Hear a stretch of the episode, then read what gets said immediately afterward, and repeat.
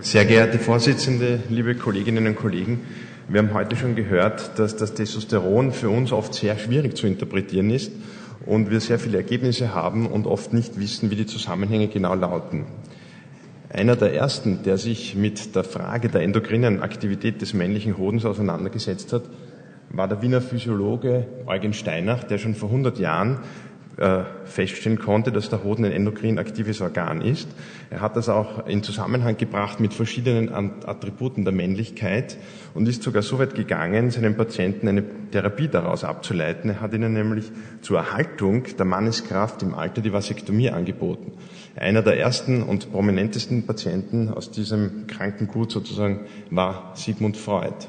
Seither haben wir viel gehört und viel diskutiert zum Thema Klimakterium virile oder wie wir es heute nennen, zum Late Onset Hypogonadism. Und wir wissen, dass wir ein Syndrom vor uns haben, das gezeichnet ist durch einerseits einen niedrigen Testosteronspiegel, andererseits durch eine spezifische Symptomatik wie Hitzewallungen, Potenzstörungen oder Leistungsabnahme, Abgeschlagenheit. Es ist auch in den Guidelines der EAU durchaus vorgeschlagen, diese Patienten mit Testosteron zu substituieren. Über den spezifischen Nutzen und über eventuelle Langzeitwirkungen ist jedoch meines Wissens ebenso wenig bekannt wie über Ursachen und Risikofaktoren für niedrige Androgenstaten.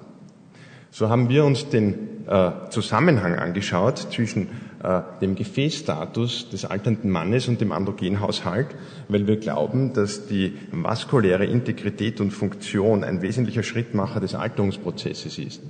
Zur Verfügung standen uns dafür die Basisdaten der Vienna Trans-Danube Aging Study, die ich Ihnen im nächsten Dia noch zeigen möchte.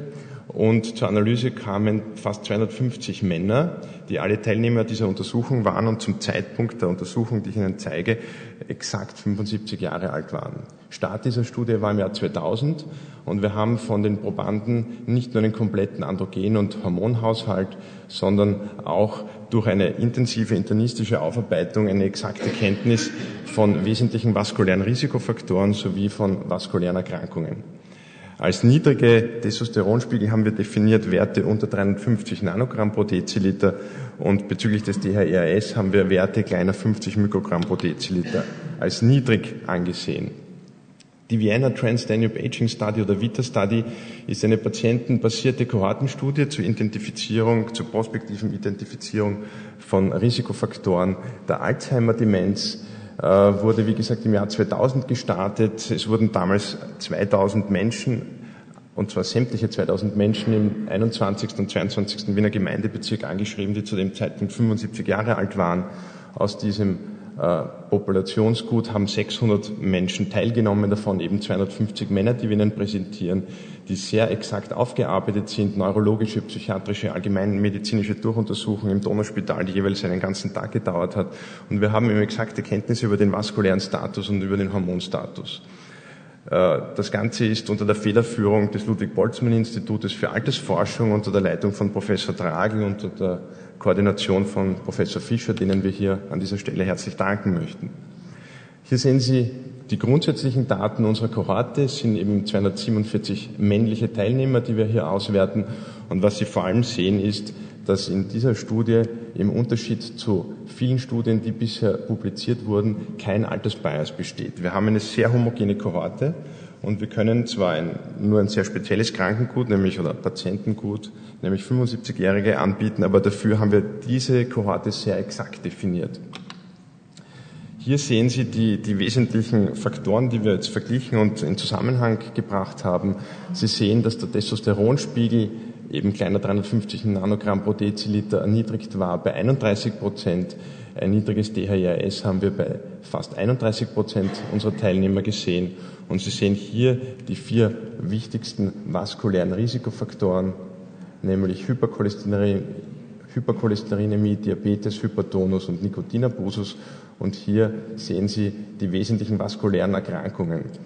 Ähm, der Insult wurde dabei definiert als sowohl ein symptomatischer Insult als auch ein offensichtlich asymptomatisch abgelaufener gemäß MR des Schädels. Koronare Herzkrankheit, PRVK, Nikotinabusus war auch definiert als ehemaliger Nikotinabusus, also es waren noch Ex-Raucher dabei. Und hier sehen Sie die Zusammenhangsaufarbeitung bezüglich dem Testosteron. Sie sehen hier in der linken Spalte jene Teilnehmer mit einem niedrigen oder erniedrigten Testosteronspiegel. Es waren 77 Patienten und Sie sehen in der rechten Spaltung jene 75-jährigen Männer, die einen aus unserer Sicht normalen Testosteronspiegel haben. Und was Sie hier sehen dann in den jeweiligen äh, Zeilen sind die Prozentsätze. Und auf den ersten Blick sehen Sie, wenn Sie diese multivariate Regressionsanalyse anschauen, dass hier keinerlei unabhängigen und signifikanten Unterschiede bestanden haben zwischen den Männern mit niedrigen Testosteronspiegeln versus den Männern mit normalen Testosteronspiegeln. Anders sieht es beim DHEAS aus. Und was wir hier gefunden haben, waren bei Männern mit einem aus unserer Sicht niedrigen oder erniedrigten DHEAS-Spiegel, nämlich kleiner 50 Mikrogramm pro Deziliter, niedrigere Werte im Prozentsatz für eine Hypercholesterinämie, nämlich nur 16 Prozent dieser Männer versus 35 Prozent mit einem normalen DHEAS-Spiegel. Das ist eine Odds-Ratio von fast drei und eine signifikante äh, Unterscheidung zwischen den beiden Gruppen. Sie sehen als zweiten äh, vaskulären Risikofaktoren, dass sich das Diabetes mellitus-Risiko unterschiedlich verteilt. Wir haben fast 30 Prozent der Männer mit niedrigem DHEAS-Spiegel mit Diabetes mellitus versus nur fast oder knapp 14 Prozent der Männer mit einem normalen DHEAS-Spiegel. Auch dieser Unterschied ist signifikant mit einer Odds-Ratio von 0,4. Und was wir auch gefunden haben, ist, dass jene Männer, bei denen eine KHK bekannt war, in der Vorgeschichte häufiger in die Gruppe mit niedrigem DHS fallen als jene Männer, mit, äh, also als bei jenen Männern mit einem normalen DHRS-Spiegel. Wir haben uns dann noch die beiden Androgene, die wir gehabt haben, gemeinsam angeschaut. Sie sehen hier in der linken Spalte jene Männer, wo Testosteron und DHRS zugleich gemäß unseren Kriterien erniedrigt war. Es waren 31 Teilnehmer und in der rechten Spalte jene Patienten oder Teilnehmer, bei denen beide Androgene im Normbereich waren. Auch hier das Hypercholesterinämie-Risiko erniedrigt, sowie das Diabetes mellitus-Risiko erhöht. Die KHK ist zwar im Prozentsatz gleich geblieben, hat sich jedoch anscheinend aufgrund der geringeren Probandenzahl in den beiden Gruppen äh, statistisch gesehen knapp herausgekürzt, sodass hier überbleibt die Hypercholesterinämie und der Diabetes mellitus. In absoluten Zahlen zeige ich Ihnen noch die DHIAS-Werte. Und was wir hier sehen, ist eine Signifikanz bei den Patienten mit einer koronaren Herzerkrankung.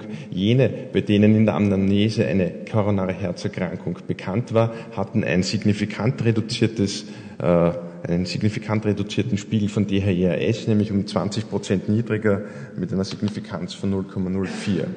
Zusammenfassend möchte ich sagen, dass wir eine geringe wissenschaftliche Kenntnis bezüglich der klinischen Relevanz, wie auch schon vorher gehört, beim Testosteron äh, im Zusammenhang mit dem Prostatakarzinom, äh, mit den Androgenspiegeln haben. Wir haben keinen signifikanten Zusammenhang zwischen Testosteron und dem vaskulären Risikoprofil oder vaskulären Schäden gefunden jedoch eine Korrelation zwischen niedrigem oder erniedrigtem DHIAS sowie Hypercholesterinämie, Diabetes und KHK.